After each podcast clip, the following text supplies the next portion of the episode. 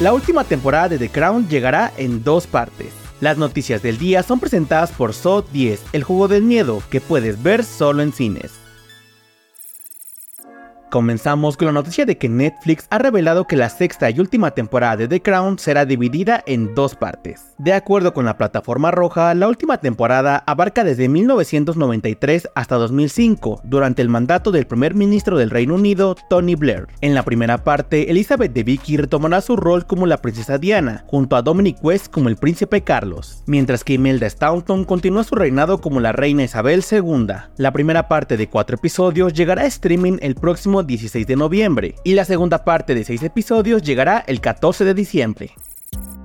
Y en otras noticias, el director Pablo Larraín ha revelado las primeras imágenes de María, su próxima película biográfica tras Jackie y Spencer, protagonizada por Angelina Jolie como la cantante de ópera María Callas. Basada en hechos reales, María narra la tumultuosa, hermosa y trágica historia de la mayor cantante de ópera del mundo, revivida y reimaginada durante sus últimos días en París de los años 70. De acuerdo con Variety, la cinta tiene un acuerdo provisional del sindicato de actores, por lo que su rodaje ya ha comenzado.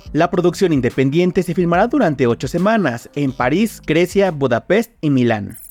Para cerrar, les contamos que la quinta temporada de The Witcher podría ser la última de la serie. De acuerdo con Redanian Intelligence, es improbable que la quinta temporada sea la última de la serie. Tras la finalización de la huelga de guionistas, se espera que muy pronto se retome la escritura de la cuarta temporada y comience la escritura de la quinta temporada. Recordemos que luego de la salida de Henry Cavill, los próximos episodios presentarán a Liam Hemsworth como nuevo Geralt de Rivia.